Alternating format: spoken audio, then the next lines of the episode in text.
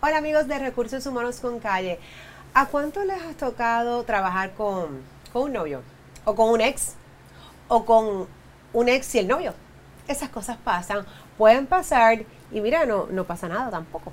Así que hoy vamos a hablar de precisamente esas relaciones que suceden en el lugar de trabajo o que igual de repente aplica a una persona que tiene algún tipo de lazo, ¿verdad? Familiar con un empleado. ¿Qué se hace? ¿Cómo lo trabajamos y cómo comúnmente las políticas de las empresas eh, manejan estos casos? Así que no se retiren que esto es Recursos Humanos con Calle.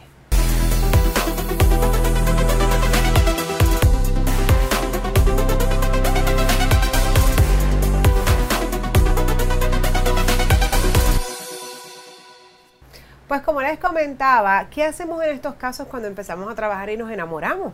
Pues hoy vamos a hablar con una experta en recursos humanos que dirige un departamento de recursos humanos de bastantes empleados. Aquí nos acompaña hoy Wanda Serrano. Bienvenida, Wanda. Gracias, buen día. Gracias, gracias por estar acá, directora de Recursos Humanos de Transita, una compañía que tiene bastantes empleados. Así que independientemente de eso, y me imagino que de las otras experiencias que has tenido, vamos a empezar diciendo que Puerto Rico es bien pequeño somos una isla, así que no, de repente estamos trabajando con el primo y ni sabíamos que era el primo. O sea, aquí estamos todo el mundo emparentado. En algún momento de esa línea hay algún familiar. Así que, ¿cómo comúnmente las empresas trabajan este tema de relaciones, ya sea de relaciones familiares, no necesariamente cónyuges o novios, pero ¿Cómo trabajamos eso en, en, las organizaciones aquí en Puerto Rico? Regularmente nosotros se trata ¿verdad? de que los manuales del empleado estén claros ¿verdad? en cuáles van a ser las relaciones y que en la empresa no exista algún tipo de conflicto. Conflicto en todo ¿verdad? el sentido, ya pueden ser por relaciones ¿verdad? familiares, por relaciones ya sean de pareja, eh, entendiéndose ¿verdad? que eh, pueden ser de hasta matrimonios. Así que todo ese tipo de relaciones eh, se tratan en los manuales eh, y sobre todo que el empleado tenga la facilidad de poderlo comunicar, ¿verdad? Que sepa que el patrono va a escuchar cualquier situación que tenga o relación que haya surgido en el empleo, sea previo al empleo o sea durante el empleo. Pero bueno, tú sabes que muchas veces pasa que a veces, ¿verdad? Por chisme de pasillo, mira, fulanito y fulanita andan por ahí. Pero como tú mencionas, no se comunica. Estas personas a veces no les gusta decir.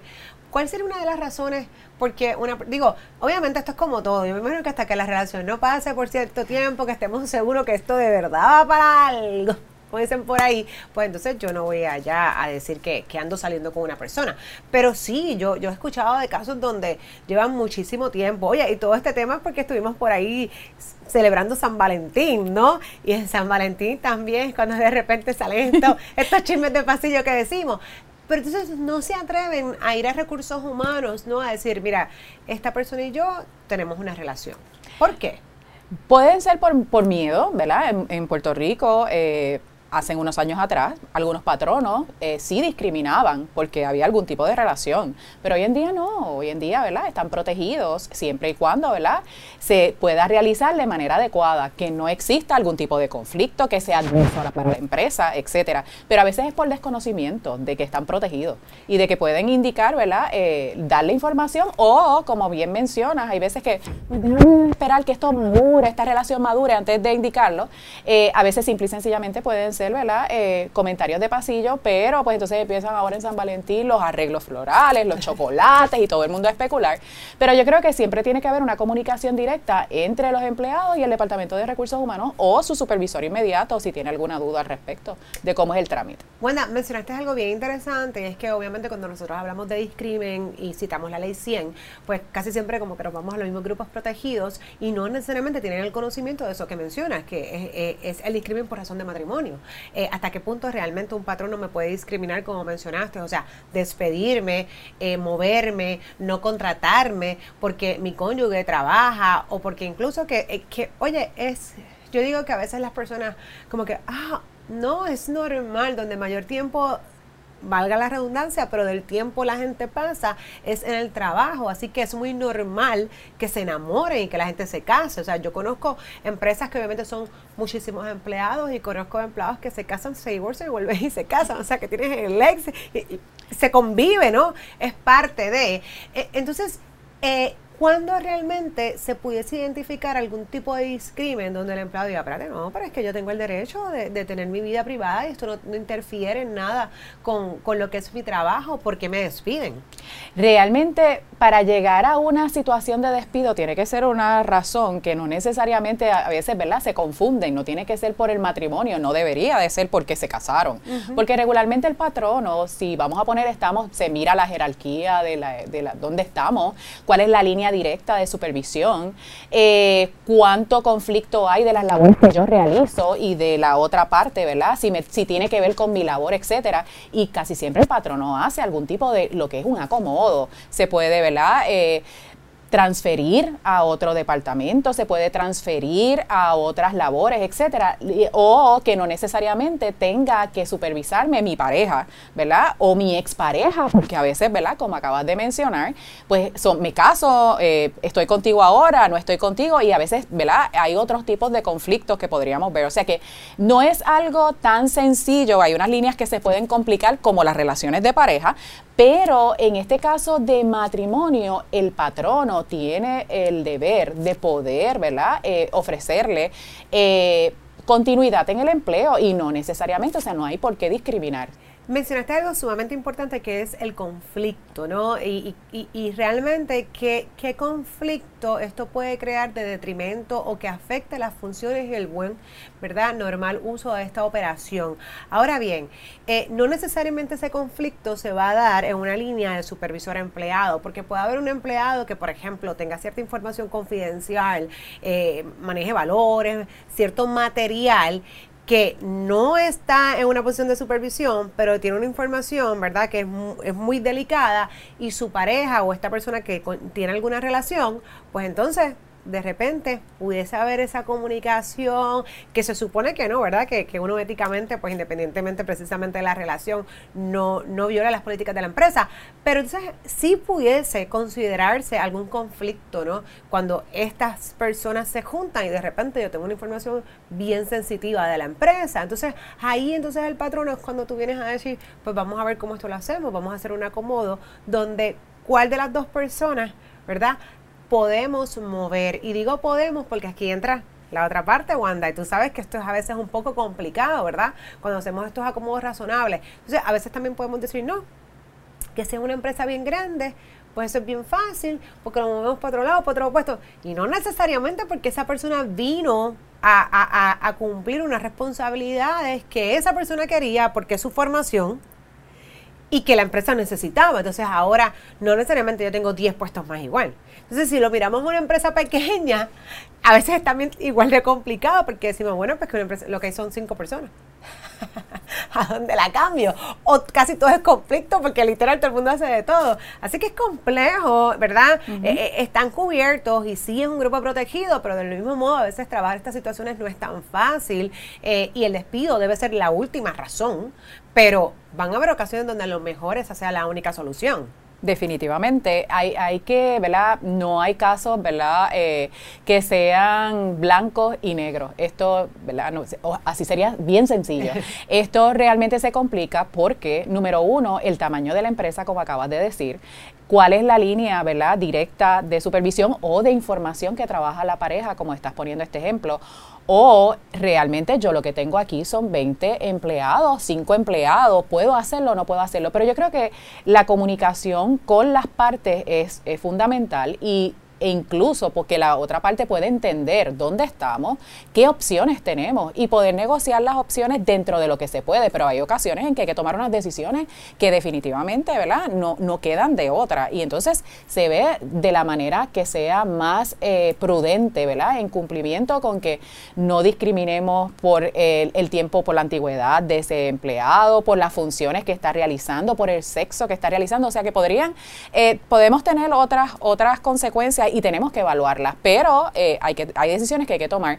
By the way, la ley de todas maneras también determina el tamaño de la empresa, así que eso es parte de lo que tendríamos que evaluar. Claro, no, y que ese acomodo no se convierta en una, en una carga onerosa también para el patrón. Definitivamente. Este, y, y, ahora, y volviendo a la pregunta de ahorita, con razón definitivamente también hay personas que dicen, déjame yo ver que esto es seguro, porque imagínate tú que llega todo eso y a los cinco meses me dé, porque me cambiaron de puesto, me tuve que ir, está medio... Sí, es un poquito difícil y las relaciones pues de pareja pueden durar miles de años, pero pueden durar también par de minutos.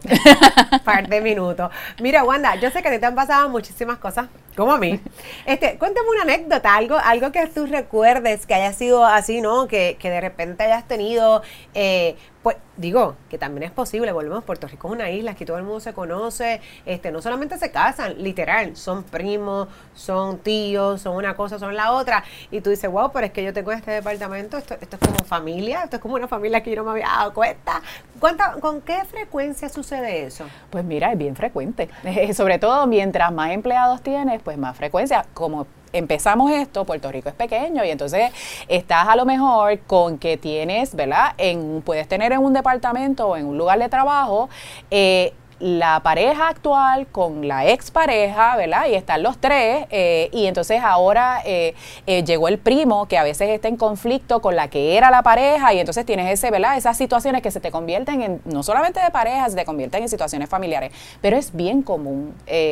a mayor cantidad de empleados y mayor exposición en la isla, pues probablemente tienes, eh, ¿verdad? Incrementa. Y no, y una cosa que también sucede mucho, sobre todo en las empresas locales, son eh, las generaciones. Que de repente vemos como, como, ¿verdad? El negocio comenzó y en aquel momento pues fue su abuelo el primer empleado, pero luego llega el papá y luego llega el nieto. O sea, a mí me ha ocurrido, yo he tenido nietos, padres y abuelos en un mismo lugar de trabajo o en una misma empresa por lo menos, este, porque precisamente, ¿verdad? Se le ha dado la oportunidad a que sus diferentes generaciones pues sean contratadas y sigan viviendo, ¿no? Eh, eh, en, el, caso ¿verdad? De, mis experiencias, pues las industrias, ¿no? Ya sea manufactura, donde estuvo en aquel momento su abuelo. Así que eso también ocurre mucho. Sí, eso puede ocurrir sobre todo en empresas que son familiares eh, y que yo creo que a veces eh, lo más difícil es que las situaciones familiares no entren, ¿verdad? En los procesos de la empresa, pero sí ocurre y en Puerto Rico es bien común.